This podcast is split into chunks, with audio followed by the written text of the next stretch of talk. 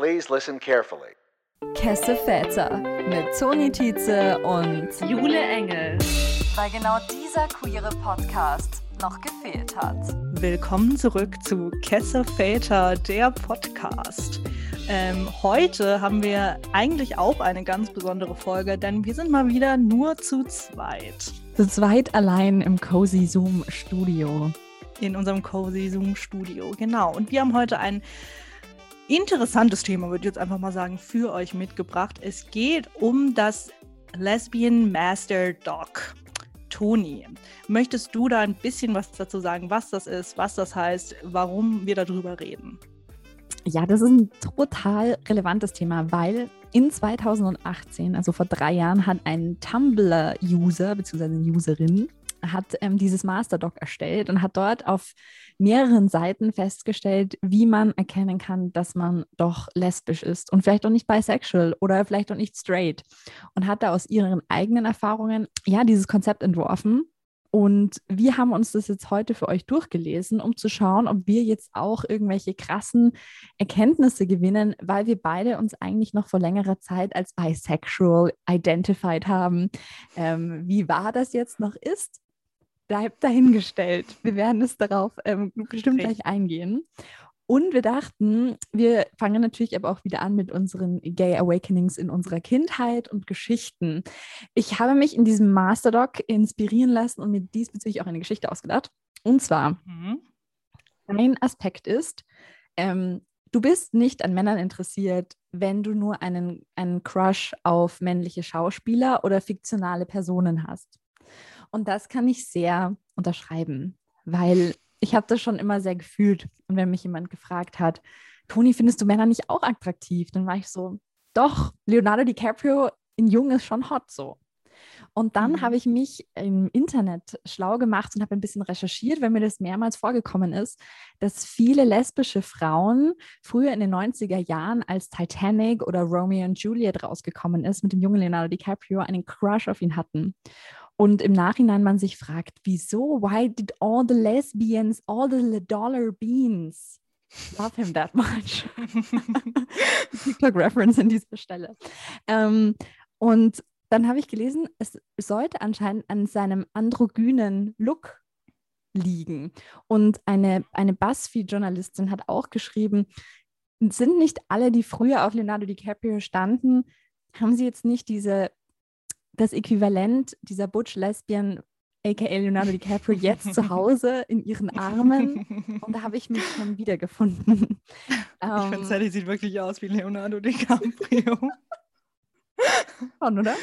Ähm, ja, und das fand ich total spannend. Also ich glaube, dass wenn das tatsächlich ein General Fact ist, dann war das immer mein großer Crush für den jungen Leonardo DiCaprio, an den ich mich mhm. auch immer festgeklammert habe, wenn, wenn es hieß, Toni, findest du Männer nicht auch attraktiv? Who's your crush? I'm always, it's young Leo because he's so hot.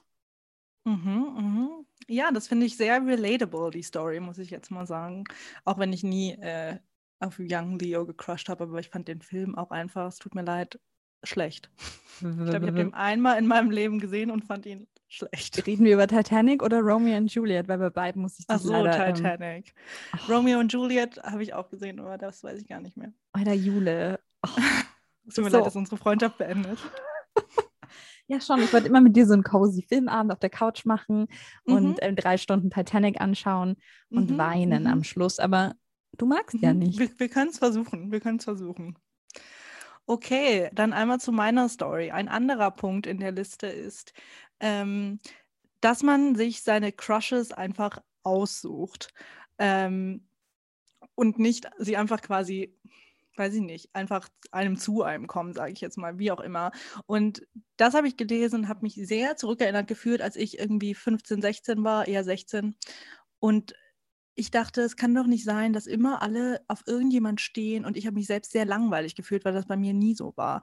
Es war auch immer so ein bisschen der Witz, dass ich so herzlos bin, weil ich irgendwie nie irgendwie jemand so wirklich gut fand und ähm, und dann dachte ich, das kann doch jetzt auch nicht angehen. Und dann habe ich mir schon einfach jemand ausgesucht und dachte so, so, und jetzt gebe ich mir Mühe und jetzt, jetzt crushe ich auf den, damit ich, ähm, genau, mich irgendwie zugehörig fühlen kann auch.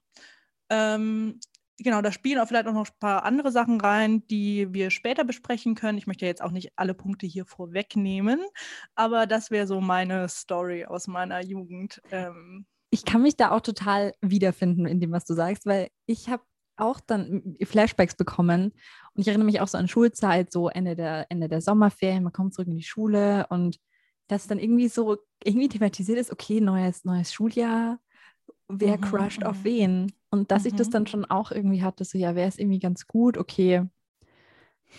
I take you as my crush. Aber das war halt auch immer eher sehr halbherzig, weil man will ja mit seinen Friends über irgendwas reden. So. Richtig, richtig. Genau, also generell vielleicht noch zum äh, Lesbian Master Doc. Ähm, ich meine, eigentlich Grundlage der ganzen Sachen, die darin beschrieben werden, ist ja Compulsory Heterosexuality oder zu Deutsch äh, zwanghafte oder verpflichtende Heterosexualität. Dieser Begriff wurde geprägt von Gail Rubin und Adrienne Rich. Das sind zwei US-amerikanische Feministinnen und es beschreibt eben dieses Gefühl, sich dazu verpflichtet zu fühlen, heterosexuell zu sein. Gehen wir einfach ein bisschen die Aussagen durch und sagen, wo wir uns irgendwie äh, zugehörig gefühlt haben? Ja, ich habe mir so ein paar Punkte rausgeschrieben, wo ich irgendwie gemeint habe, so, I've got the. Ich auch, ungefähr 20. Then you start. Okay, warte, ich muss dich. Oh, jetzt habe ich mein Mikro gehauen.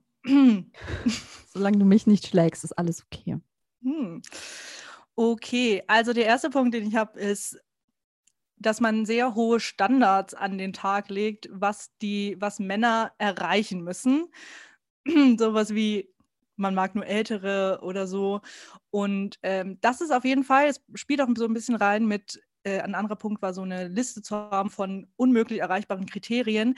Und das hatte ich auch. Ich hatte, ich meine Liste war ähm, größer, intelligenter, einfach in jedem Sinne besser als ich, aus England und er soll Chris oder Jake heißen.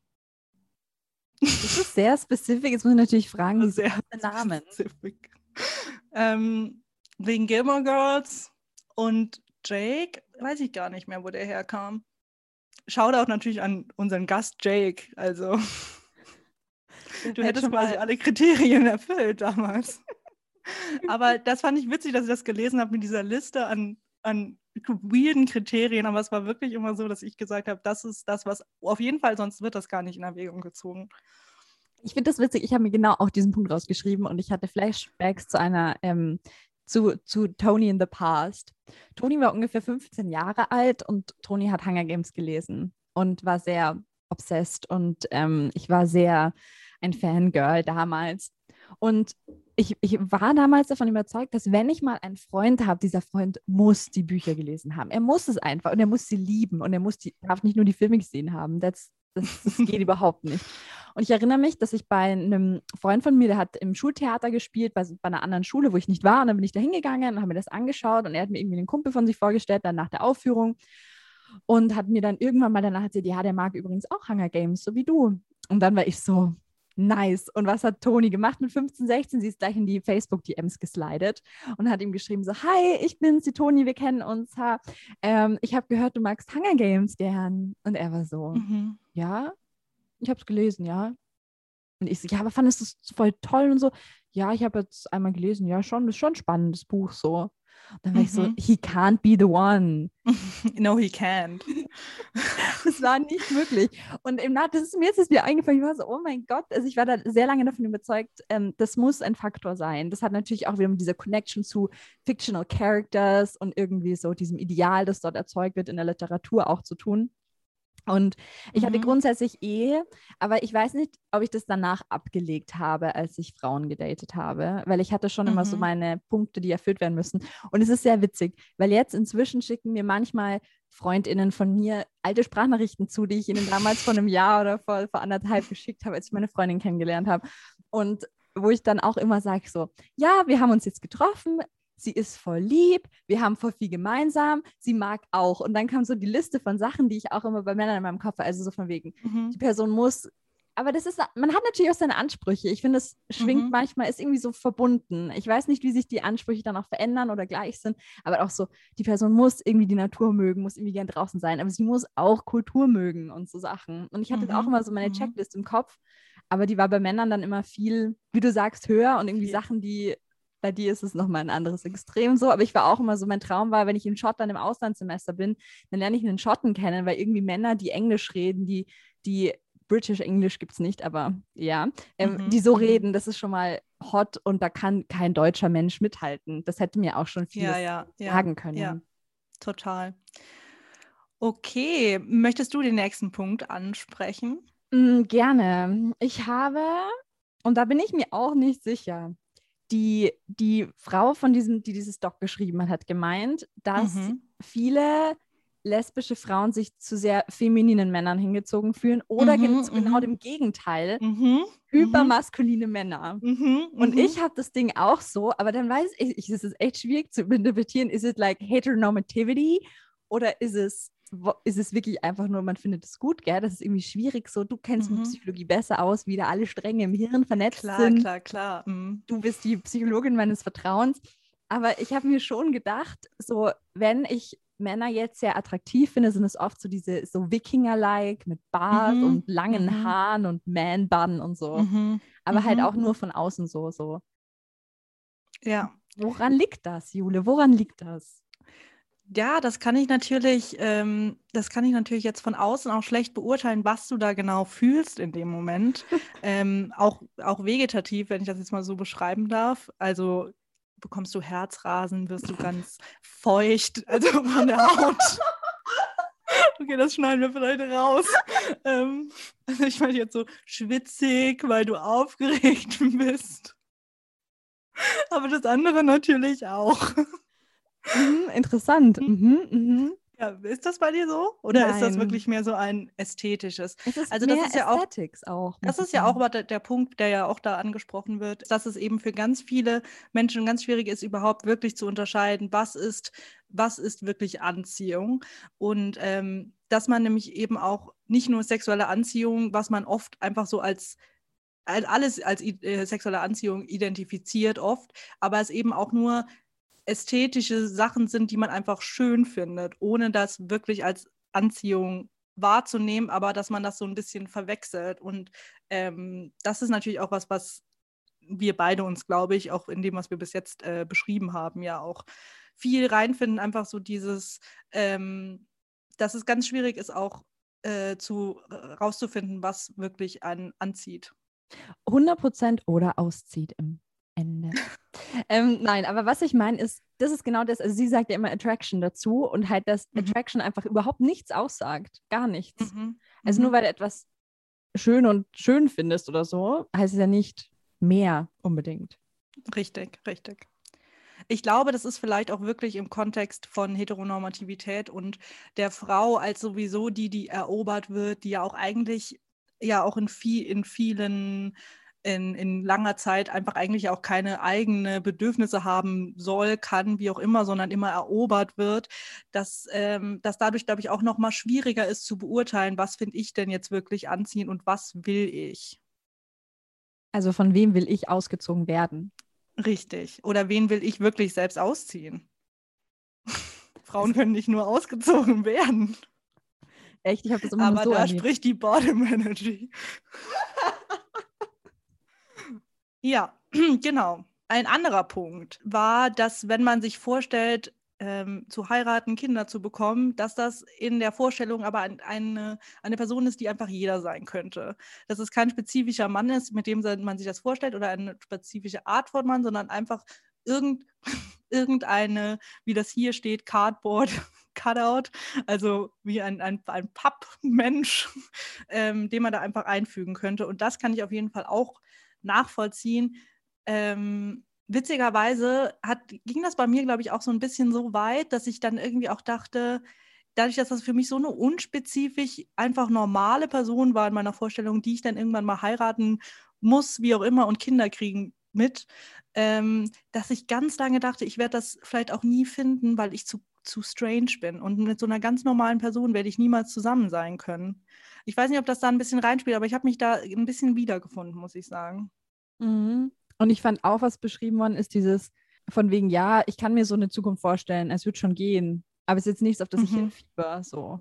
Richtig, richtig, richtig. Ich wollte sowieso eigentlich mit 40 in einer WG wohnen mit meinen weiblichen Freundinnen und Spaß haben. Mhm, Spaß, ja, ja. hätte dir auch schon vieles sagen können, Jule. Ja, das hätte mir vielleicht schon vieles sagen können. Ich wollte noch anmerken im Themenfeld von Dating, ähm, was auch voll erwähnt worden ist, ist dieses, und darüber haben wir schon in, in vergangenen Episoden geredet, dieses, man geht auf Tinder und matcht mit Männern und kriegt viel mehr Matches und so, was eh klar ist aufgrund der Struktur dieser App.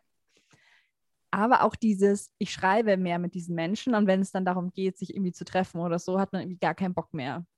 Weil man mhm. irgendwie sehr denkt so, mhm. ich muss das jetzt nicht in die Realität übertragen. Ich kriege irgendwie meinen mein mhm. Ego-Push oder was auch immer ich mir erwarte, auch so, ohne diese Leute zu treffen.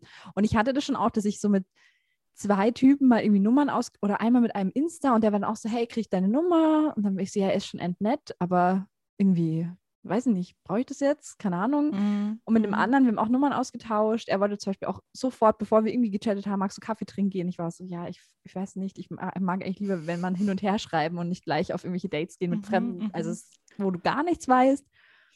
Und dann habe ich ihm halt auch leider nie mehr geantwortet. Ähm, so, the ghosting is real. The ghosting is real, unfortunately. Was auch nicht so sozial ist, aber ich war auch so, ich habe überhaupt nicht den Reiz, so ähm, irgendwie hm. cool zu sehen, wer einen gut findet. Das ist entspannend, aber den dann die Person dann wirklich zu treffen, da hat es dann wirklich ähm, jemanden gebraucht, der halt dann wirklich so mehrere Sachen erfüllt. Wie würdest du das so sagen, retrospektiv?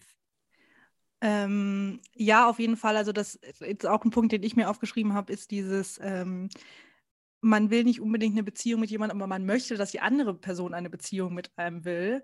Und das sehe ich auf jeden Fall. Also so diese Bestätigung ist natürlich auch was, was man dann irgendwie gesucht hat, sage ich mal.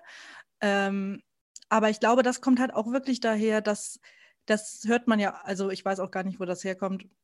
Don't quote me on it, aber ähm, dass so viel von weiblicher Identität oder Identität einer Frau davon abhängt, ähm, wie man bei Männern ankommt und dass das super jung ja schon irgendwie gelehrt wird und dass man, dass es einfach so ähm, der Kern auch teilweise der Identität als Frau ist, dass man von Männern attraktiv gefunden wird und dass man begehrenswert ist. Ähm, dass man das eben auch wieder dann nicht so wirklich unterscheiden kann. Möchte ich das jetzt oder möchte ich, dass ich gewollt werde, um irgendwie meinen Wert als Frau an sich zu steigern? Und was mir da in dem Kontext auch eingefallen ist, ist so Schulzeit. Wir waren da so auch so 15, 16. Und ich saß auch mit Freundinnen zusammen und wir haben alle so geredet, waren wir denn so uns, weil alle meine, meine FreundInnen so sind alle relativ spät, kamen da erst die ersten Erfahrungen, wir waren alle sehr brav bei mir. Mhm, mh. Und dass wir auch so drüber geredet haben, mir kannst du dich nicht so damit identifizieren, aber wir haben dann so drüber gesprochen, von wegen, ähm, wann wir irgendwie bereit sind, das erste Mal zu haben und wo das dann auch sein soll und so. Und ich erinnere mich, dass ich immer so war, weil ich so, wenn das mal passiert mit einem Typen, dann will ich nicht, dass das bei mir zu Hause zum Beispiel ist. Ich hatte das Gefühl, dass das irgendwie immer was Schambehaftetes ist. Und mhm. irgendwie, ich wollte das nicht. Das irgendwie in mein, in, in mein Zimmer hineintragen. Und es hätte mhm. mir, glaube ich, schon viel sagen können, dass es so diese Vorstellung auch mit einem Mann was zu haben, irgendwie nicht so positiv, unterbewusst konnotiert war. Ja, ja, das auf jeden Fall. Mein nächster Punkt wäre vielleicht, ähm, dass man irgendwann mal gedacht hat, dass man in das, As das asexuelle Spektrum oder das aromantische Spektrum fällt. Und das hatte ich wirklich. Also ähm, dass ich hatte eine Tumblr-Phase, wie viele bestimmt eine Tumblr-Phase hatten und es war irgendwie Micro-Labeling sehr in, ähm, was ja auch voll seine Berechtigung hat, aber da habe ich ganz viel drüber nachgedacht, ob ich nicht in das aromantische Spektrum irgendwo reinfalle, weil ich irgendwie nie wirklich Gefühle hatte für einen Mann und ich war mir, ich dachte, das kann ja nicht so sein. Ich muss ja einfach, ich muss, es muss ja was mit mir falsch sein, sage ich mal, oder nicht falsch sein. Aber ähm, dass, ja, dass ich da einfach das vielleicht einfach nicht ähm, fühlen kann oder empfinden kann. Und Aber was würdest du da jetzt nach, im Nachhinein sagen, weil du hattest eine längere Beziehung mit einem Mann so? Wie würdest du das dann einordnen? ja, also ich glaube, ich hatte ja auch Beziehungen mit einer Frau. Und Was? ähm, das ist von auf der Gefühlsebene einfach gar nicht zu vergleichen, muss ich sagen.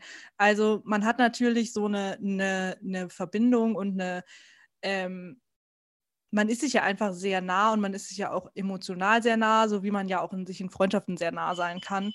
Aber dass ich jetzt wirklich sagen würde, das war Liebe, muss ich sagen, ist es ist, ist nicht so. Also ist einfach rückblickend nicht so.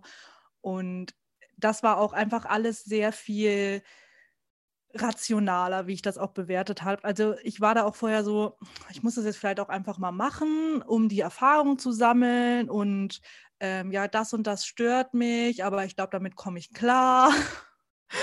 und es war halt einfach was ganz anderes, als sich jetzt danach dann irgendwie so zu verlieben. Also Interesting, interesting.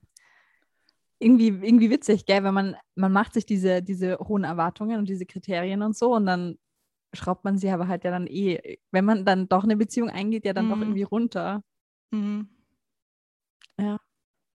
Ja, auf, auf jeden Fall. Aber es war ja auch so, dass ich dachte, ich werde auch niemand so finden, den ich, den ich so, der das alles abhakt, was ich, was ich mir vorgestellt habe. Und ähm, ja, genau. Hattest du jemals das Gefühl, dass du, ähm, dass du asexuell oder aromantisch bist oder da irgendwo in das Spektrum reinfällst? Überhaupt nicht. Ich war immer davon überzeugt, so, ich finde die Person, aber ich lasse mir sehr viel Zeit dabei. das war mein Spirit. Also ich war schon mit meinem, meiner hoff, hoffnungslosen Romantik, die in mir schlummert, war ich schon immer so, okay, ich werde einfach geduldig sein und dann finde ich wen. Und ich lasse mich eben nicht auf so Beziehungen ein, weil ich meine, man kann, es ist so einfach. Also das ist bestimmt nicht die Erfahrung für jede Person und ich möchte mich jetzt auch nicht so, ich bin so toll und wunderschön, aber es ist, es ist teilweise wirklich sehr einfach, einfach in eine Beziehung zu kommen. Wenn man Mhm. einfach irgendeinen beliebigen Typen zum Beispiel nimmt. Ähm, Mhm. schwierig. Aber ich würde sagen, ich hatte schon mehrmals die Option in meinem Leben, in eine Beziehung mit einer Person zu gehen. Und ich war immer so, nein, I don't want it, I don't want you to be close to me und so, weil ich Mhm. dann halt sehr schnell immer so erkannt habe, nein. Und ich hatte das zum Beispiel auch mal, dass ich einen ähm, Typen kennengelernt hatte. Wir haben uns zweimal gesehen und dann hat er mir irgendwie ähm, nach dem dritten, aber auch nur so Gruppentreffen, hat er mir auf WhatsApp geschrieben, Toni, ich liebe dich. Und ich war so, ähm, nein. Wie alt warst du da? Äh, da war ich 18, 19 und er war schon 23 oder so. Und ich war so, ähm, nein, sorry, also ich kann mir nicht vorstellen, dass das stimmt. Also wenn das deine, deine Definition von, von Liebe ist, dann weiß ich das, also you do you, aber das, da kann ich mich überhaupt nicht hineinversetzen. Und ich habe mir dann auch gedacht, so ja, ich, ja, okay, ich könnte da jetzt irgendwie was anfangen, aber ich habe da überhaupt kein Verlangen dazu und irgendwie geht da unsere Vorstellungen von Mhm. Emotionen auch total auseinander. Und deswegen habe ich das auch nicht Mhm. gemacht. Also ich war immer so, Mhm. ich muss einfach geduldig sein und dann, dann wird das passieren. Ich wollte halt auch nicht dieses, ich stürze mich jetzt irgendwo rein. Ab einem gewissen Punkt hat man ja dann auch länger gewartet. Und dann halt quasi zu sagen, ja, okay, jetzt lache ich mir irgendwen an, dachte ich mir dann auch, ist halt auch blöd. Und lieber bin ich patient. Aber es war immer gut, bei so Never Have I Ever mit Friends zu sagen, ich war noch nie verliebt und alle so, Mhm. was, du warst noch nie verliebt, das ist ja crazy. Und ich bin immer so, ja, und jetzt trinkt alle, ihr Würstel. So, Ja, das kannst du jetzt leider nicht mehr, ne? nein, I'm deeply, deeply in love. Oh, das ist äh, schön. Okay, ich glaube, es bist wieder du dran.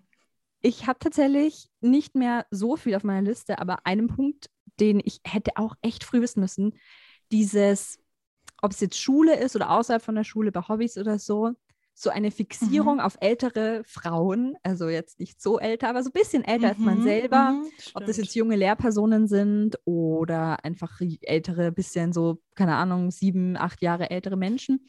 Und man ist so, oh Gott, ich, muss, ich will die irgendwie beeindrucken. Und ich will, dass die mich cool Mhm. finden, aber wieso will ich das eigentlich? Hast du dann ein Rad geschlagen? Ähm, nein, ich habe ein Referat gehalten über das Ghetto in Krakau Mhm. während des Zweiten Weltkrieges. Und ähm, ich war super aufgeregt und ich habe ähm, mein Referat fertig gemacht, habe mich wieder hingesetzt und eine Freundin war so zu mir so, Toni, du bist total rot, what the fuck? Und ich habe auch voll gestottert und ich kann Referate eigentlich gut halten. Ich habe dann nicht so das Problem, dass ich irgendwie super ähm, super Angst habe davor. Aber ich war einfach so aufgeregt. Ich konnte es auch nicht zuhören, wieso ich jetzt so aufgeregt bin. Aber es war halt die beste Geschichtslehrerin ever. Und mhm. da war ich so, Alter, ich, ich will sie mit meinem Wissen so beeindrucken, dass ich es voll drauf habe. Deswegen studiere ich jetzt Zeitgeschichte und Medien. okay, das sagt auch viel aus. Voll. Das finde ich aber eine schöne Story. Ich habe über den Punkt auch lange nachgedacht, ähm, weil ich das Gefühl habe, da, da wäre was, aber ich erinnere mich tatsächlich an niemand. Aber ich finde, es klingt nach etwas, was ich machen würde. Außer natürlich Meryl Streep. Like Meryl Streep could get it. She could get it? Das ist mein Statement. Hast du Prom geschaut? Nein, habe ich nicht. Ich habe es angefangen, habe ich es aufgehört. Bester Film musst du schauen. Das ist meine Lesbian Movie Recommendation, wenn ich eine hätte. Doch, ähm, wir, haben, wir haben Tony's Sex Corner und Julis ähm, Gay Movie Recommendations. Stimmt, schreibt uns bitte, äh, bitte auf Instagram, wenn ihr Tonys Sex Corner endlich haben wollt. Ähm, ich freue mich sehr nämlich drauf. Und ich fühle es sehr. Ich nicht. Und ich glaube, es würde diesen Podcast bereichern. Mhm. Äh, magst du nicht hm. weiterfahren, ähm, my dear? Okay. Ähm, genau. Was ich jetzt noch aufgeschrieben habe, ist, ähm, es ist hier sehr dramatisch beschrieben, dass man eine, eine enge weibliche Freundin anschaut und sich irgendwas in deiner Brust zusammenzieht und du überwältigt bist von einem Gefühl von platonischer Liebe. Ähm, bist du, bist du, sorry, darf ich da kurz einhaken, wirst du auch feucht, also so auf der Haut, also schwitzt du dann auch oder? ich muss sagen, da kann, da kann ich mich leider nicht dran erinnern. Aber ich habe gedacht, ich hatte das früher schon oft und ich bin auch immer noch der Meinung, ich war nie verliebt in meine engen Freunde in der Schulzeit. Aber dass ich manchmal überwältigt war von diesem Gefühl, wie toll ich die finde und wie gute Freunde wir sind und wie super und wie gern ich die habe und wie traurig ich bin, wenn wir uns mal nicht sehen, das kann ich auf jeden Fall nachvollziehen. Mhm. Und ich kann, aber ich weiß nicht, was, was mich an mir selbst manchmal teilweise stört. Und es, es geht mir jetzt immer noch so. Und ich weiß nicht wieso. Kennst du das, wenn gute Freundinnen von dir in Beziehungen kommen und du bist eifersüchtig, aber nicht eifersüchtig, weil du willst dir vorstellen, mhm. dass sie mhm. das sind, aber dann haben sie plötzlich jemanden anderen, dem sie sehr close sind. Und du bist so, also, nein. Ich hatte das, ich hatte das früher auch. Ich glaube, ich bin ein bisschen erwachsen geworden. Ich habe auch schon drüber nachgedacht, ob das, ob das an meiner Gayness liegt oder ob das einfach ähm, ja, eben so wie du das sagst, ob man dann damit, wenn man halt vorher so eine super, super enge Bezugsperson ist, ähm, dass das daran liegt. Das kann ich auch nicht so gut einschätzen. Aber spannend, dass du das auch äh, so berichtest. Ja, voll. Vor ist deine beste Freundin ja schwanger. Plot Twist. ja, aber das Ding ist halt, wenn jemand neu in eine Beziehung kommt, du weißt halt nie, ob sich das jetzt verändern wird auf eure Beziehung. Ob der, ob der neue Part, der die Partnerin irgendwie lieb mhm. ist oder nicht oder blöd ja. und dann gibt es Drama. Aber Drama ist ja von außen auch oft sehr ähm, unterhaltsam. Ja, wenn man gar nicht involviert ist, vielleicht, ja. Ja, eh. Ja, genau. Ein Punkt, den ich sehr wichtig finde, ist, dass man überzeugt davon ist, dass alle Frauen viel schöner und viel besser sind als, als Männer und das gar nicht verstehen kann, wenn andere Menschen nicht finden, dass alle Frauen einfach schöner sind als alle Männer. Da war ich sehr überzeugt von. Ich konnte das nicht verstehen, wenn jemand gesagt hat, aber ich finde, es gibt auch sehr schöne Männer und ich finde, man kann das nicht, man kann das nicht beurteilen. Und ich habe das nicht nachvollziehen können. Ich dachte, eine schöne Frau ist immer zehnmal so schön wie ein schöner Mann. Selbst Leonardo DiCaprio. Ich habe kein Ding für Leonardo DiCaprio. Ich versuche es immer noch. Ich hoffe, ich. Oh, naja. Ja, okay. Das habe ich tatsächlich noch nie gedacht. So. Mhm. Interessant. Aber wenn man so mit anderen Leuten eben darüber spricht, und das ist ja eh oft der Struggle, wenn ich jetzt einem Kumpel von mir sage, hey, findest du, der Typ sieht gut aus? Ich kann das nicht sagen, ich bin nicht schwul. Ja. Mhm. Das ist der, die usual blöde Antwort, die man bekommt. Ähm, aber ich hatte das auch noch in meiner Phase, so, so ein Jahr vor meinem Coming Out, dass ich oft, dass ich, ich erinnere mich, ich saß mit Freundinnen in einer Bar und ich war auch so, ja, wer ist denn euer Girl Crush so? Weil man kann ja den Girl mhm. Crush einfach so haben. Und alle Girls Klar. dann so, ja, ja, ja, voll die und die und die und die. Und dann frage ich die Boys natürlich einfach auch so, ja, was ist dein Boy Crush? Und die so, äh, ich kann da nichts sagen.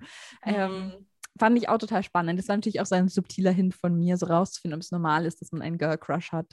Mhm, mhm. Also ich finde, also aus meiner Perspektive kann ich natürlich auch immer noch sehen, wenn Männer attraktiv sind in einem ästhetischen Sinne. Was ich eigentlich, was ich gelesen habe und was ich dachte, das ist das Einzige, wo ich wirklich, wo ich mich entscheiden könnte, ist der Punkt, ähm, du willst eigentlich nie mehr Männer daten. Das ist etwas, das habe ich selbst auch schon gesagt vor zwei Jahren oder so. Und seitdem habe ich auch einfach keine Männer mehr gedatet. Also von dem, ich sehe es auch einfach jetzt nicht in meiner Zukunft.